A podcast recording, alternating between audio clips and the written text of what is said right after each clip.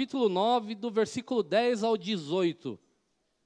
Eu vou ser bem breve, no final vocês vão poder degustar, conhecer os países, a cultura. Vai ser muito bom. Rapaz, tem mesa aí que o cheiro tá sedutor. Teve um irmão que veio para mim e falou: Eu posso ser o provador de todas as mesas? Falei: Se você aguentar chegar no final, chegar na última, tudo bem.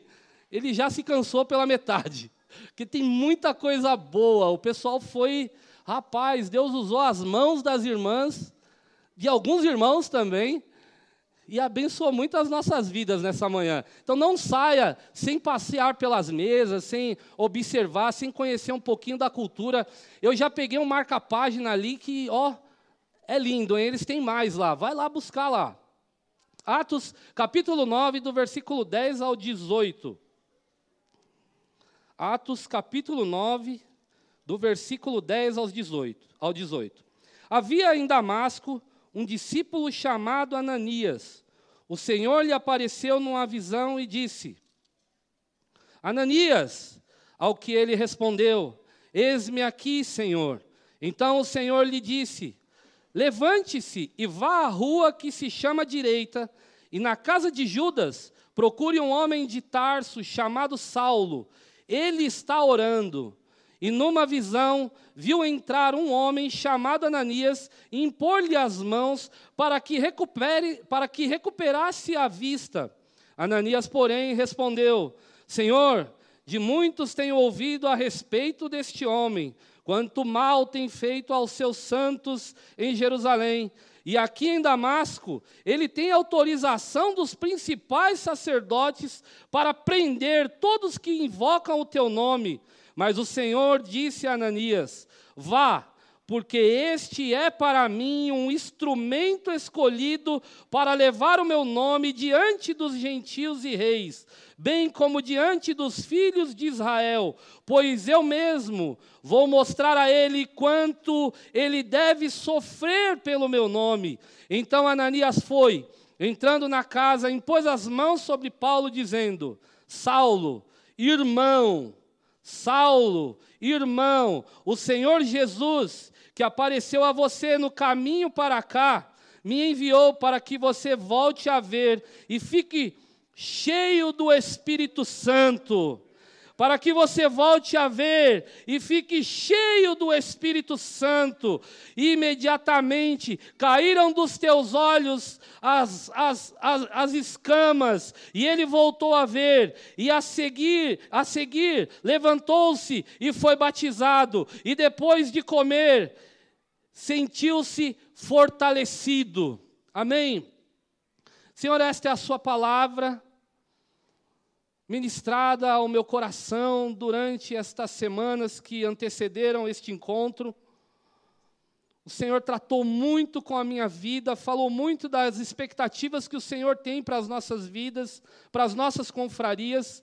Eu clamo para que o nosso coração seja uma terra boa, Pai, uma terra fértil, para que essa semente germine, que este dia seja um marco, Pai, para as nossas confrarias, para a nossa liderança, para os nossos confrades, para os apoios, para os nossos pastores, para a nossa comunidade, para as nossas crianças, Pai. Em nome de Jesus Cristo, Senhor, que o Teu Espírito, ó Pai, nos guie por este momento de reflexão, Pai, em nome de Jesus. Amém e amém. Vocês já se perguntaram por que pequenos grupos? Por que as igrejas grandes, algumas delas, trabalham pequenos grupos, confrarias? Por que essas, essas igrejas trabalham isso? Por que, que os pastores que se preocupam com o rebanho, eles buscam esse convívio semanal fora das quatro paredes do templo? Por que a gente busca isso?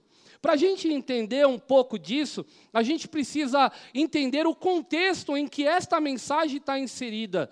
A igreja primitiva, ela vinha crescendo, passou pelo avivamento de Atos capítulo 2, após a ascensão de Cristo, ele fez uma promessa, o povo estava no templo, foi cheio do Espírito Santo e o povo foi enviado aos confins da terra. Mas para que a igreja chegue aos confins da terra, não é simplesmente o Espírito Santo atuando no ar.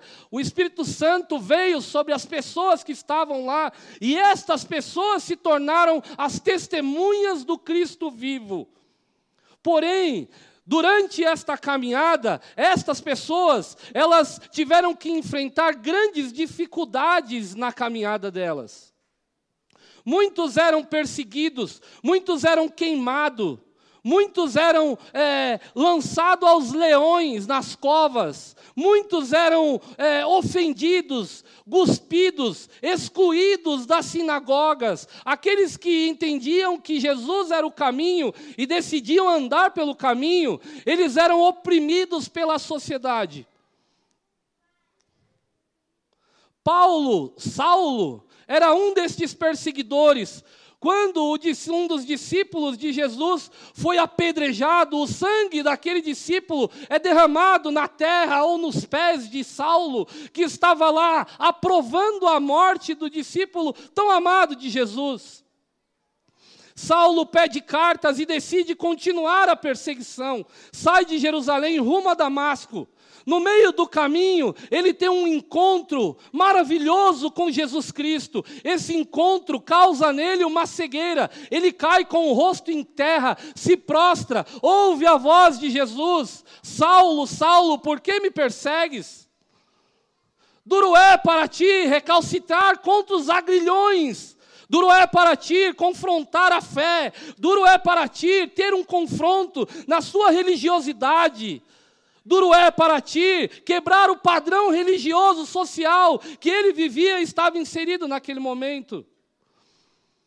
Mas ele tem um encontro com o mestre, a voz do mestre impacta Saulo, e Saulo cai com o rosto em terra. Aquele homem brabo, um cara raivoso, perseguidor, agora se torna um cordeirinho, cego, confuso, perturbado por aquele a quem ele perseguia.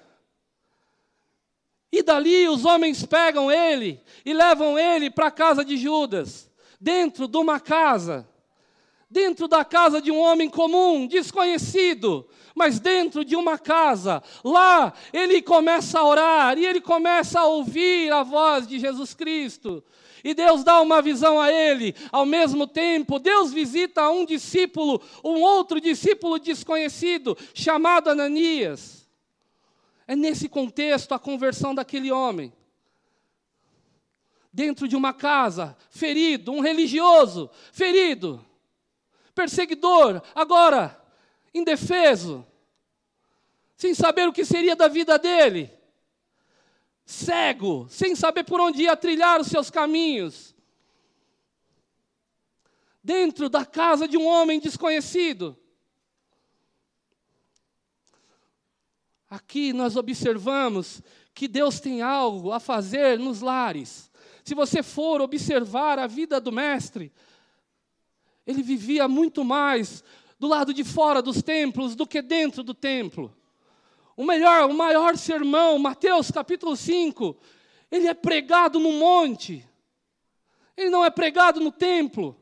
Ele é pregado no monte, porque além de pregado, ele é vivido. Ele, ele, é, ele, ele nos dá lições práticas da vida cristã. Agora, Saulo precisava aprender algo. Aonde? No templo? Que deu as cartas a ele? Não, na casa na casa, a importância da casa para Jesus, para Deus, é algo maravilhoso.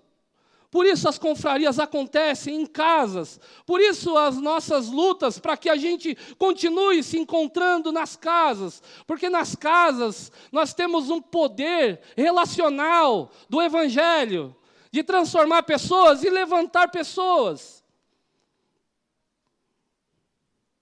E o porquê de tudo isso? Que a igreja continua lutando por isso. O Instituto Ipsos, em março de 2021, soltou uma pesquisa falando sobre a solidão. E o Brasil, por mais que seja o país mais caliente da América Latina, que todo mundo fala tanto do companheirismo, do acolhimento do brasileiro, é o primeiro país em que as pessoas sentem mais solidão. O primeiro país em que as pessoas sentem mais solidão.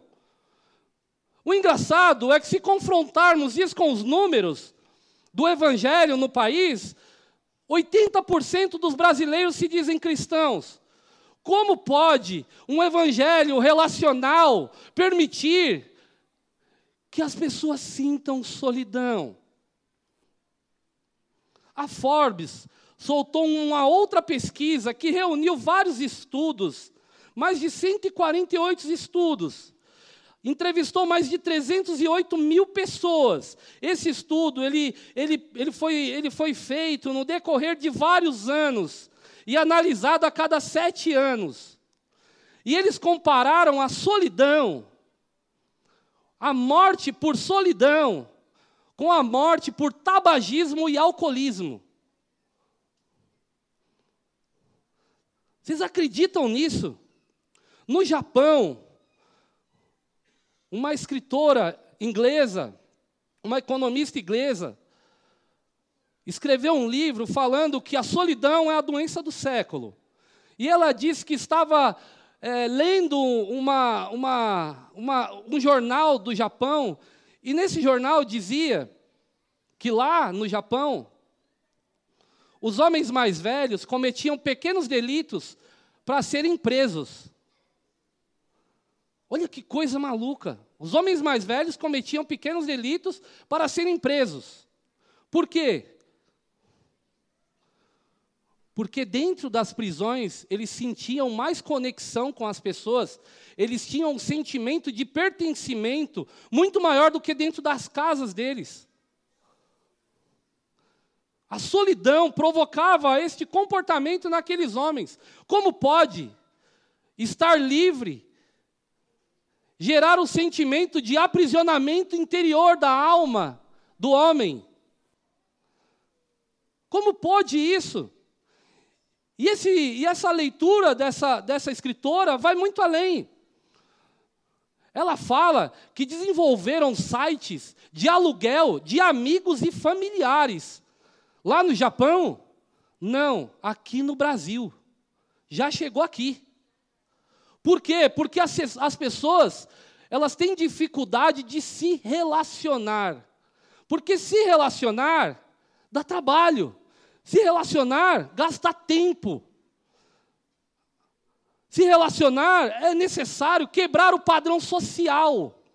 É necessário ir muito mais além do padrão social, quebrar o padrão religioso do culto dentro das quatro paredes. Esse culto precisa se expandir e alcançar os lares.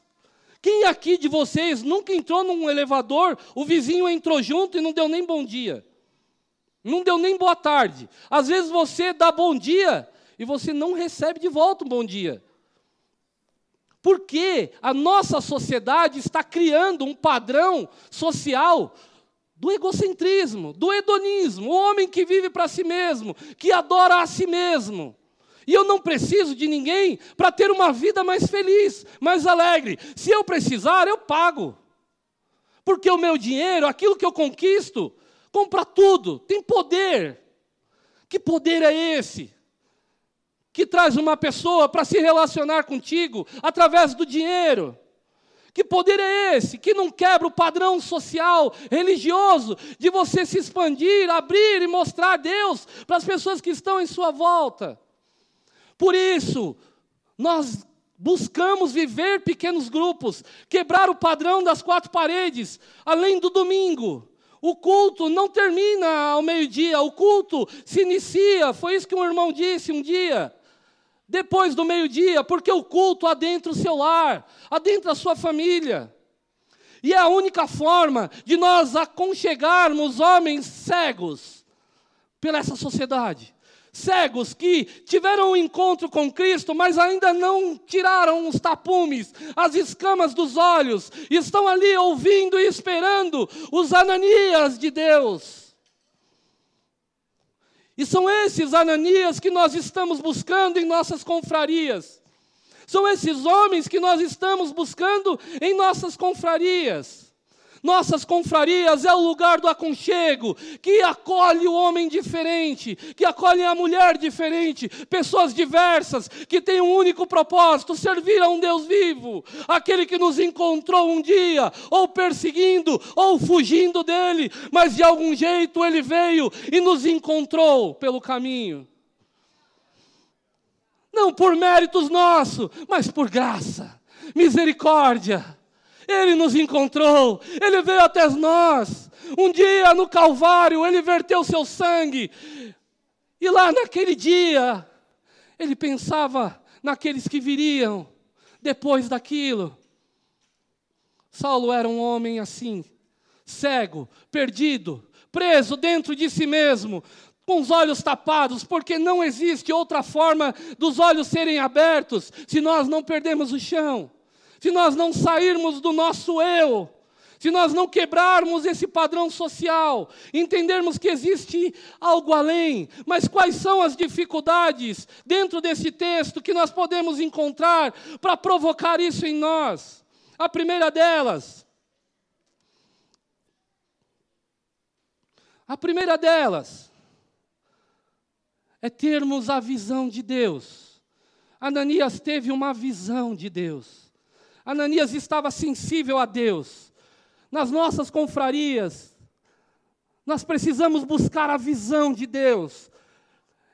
E essa busca não é algo simples, ela é uma constante não tem um fim até que Ele venha, é uma constante. Deus, onde o Senhor nos quer, Deus, o que o Senhor quer que nós façamos, não é o líder pensando na visão, é um conjunto de pessoas pensando junto. Como nós podemos ser melhores aonde o Senhor colocou a nossa confraria, Deus, aonde o Senhor nos inseriu, é no meu condomínio, Deus, como eu posso alcançar aquele meu vizinho?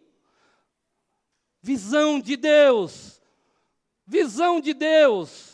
O primeiro ponto é esse: buscar a visão de Deus, ter a sensibilidade para ouvir Deus.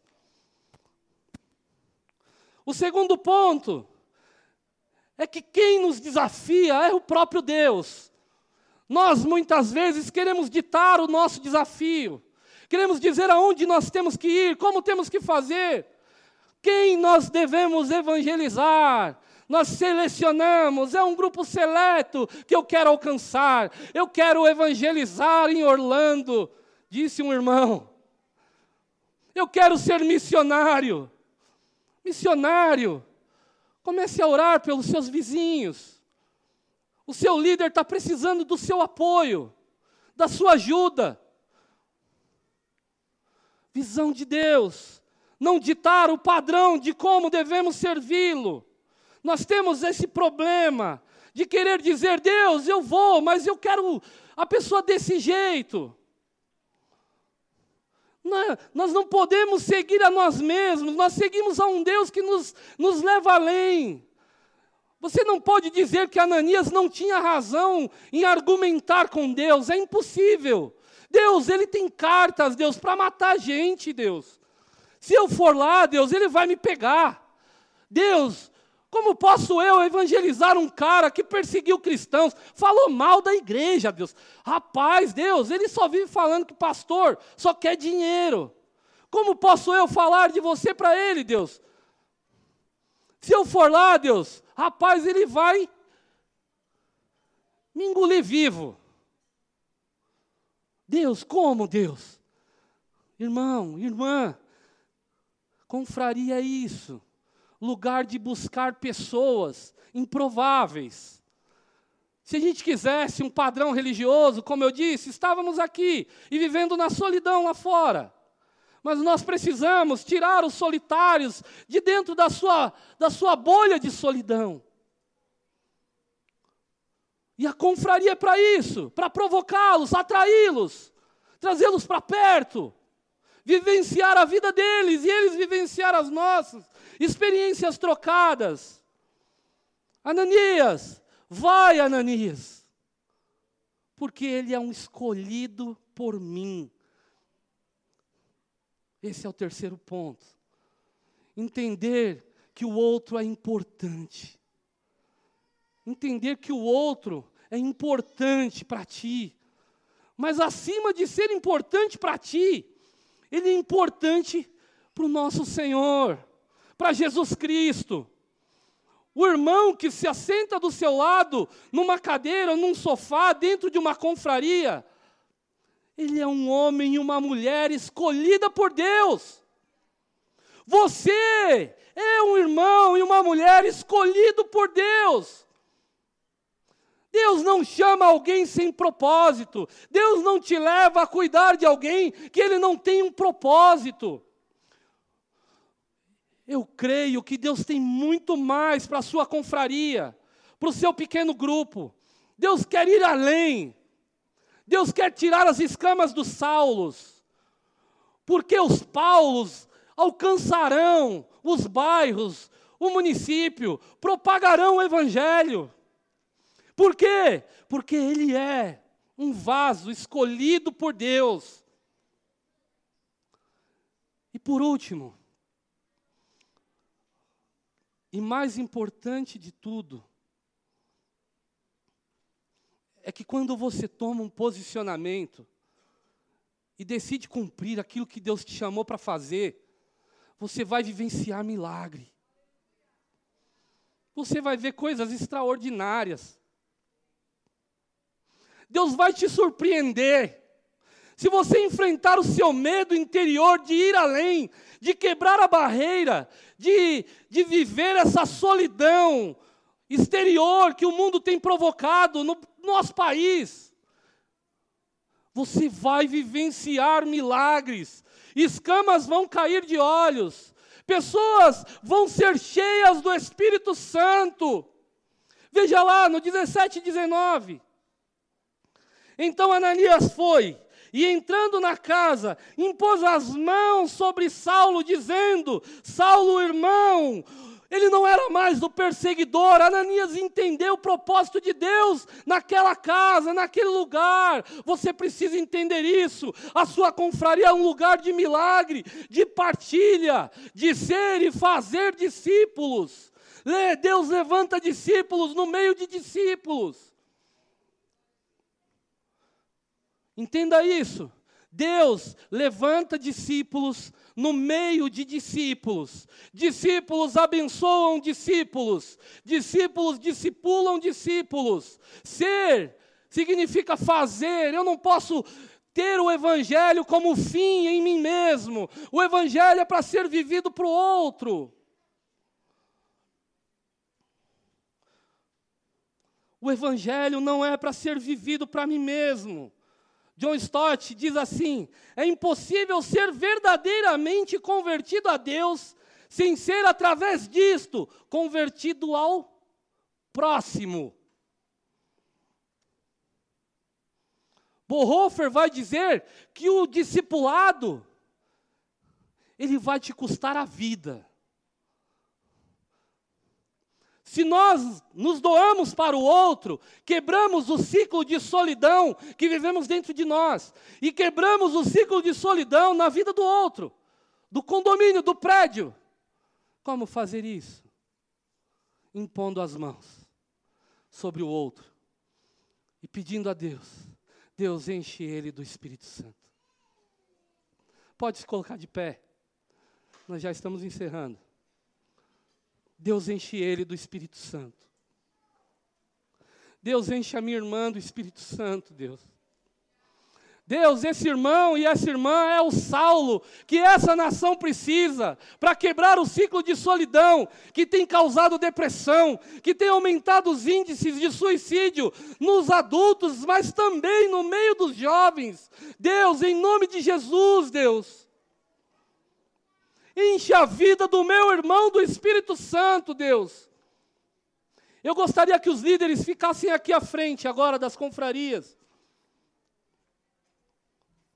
Os líderes venham à frente, por favor.